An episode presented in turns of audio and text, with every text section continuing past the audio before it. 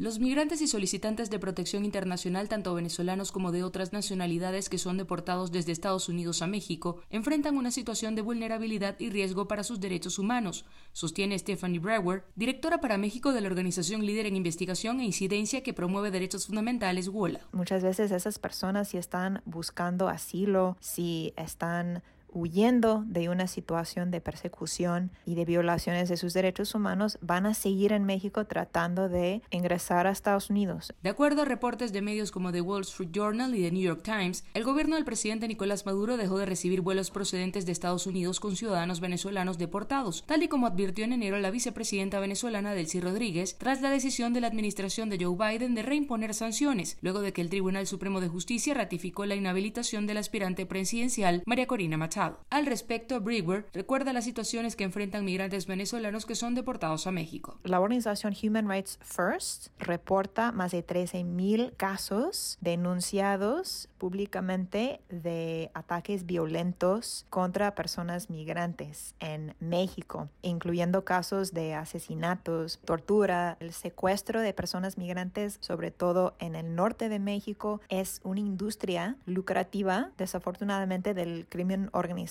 los representantes de Venezuela y Estados Unidos acordaron en octubre del año pasado iniciar un proceso de repatriación de ciudadanos venezolanos que hayan llegado a territorio estadounidense después del 31 de julio y que no tengan base legal para permanecer en ese país. Hasta enero, unos 1.800 venezolanos fueron repatriados en 15 vuelos de deportación. Carolina Alcalde, Voz de América, Caracas.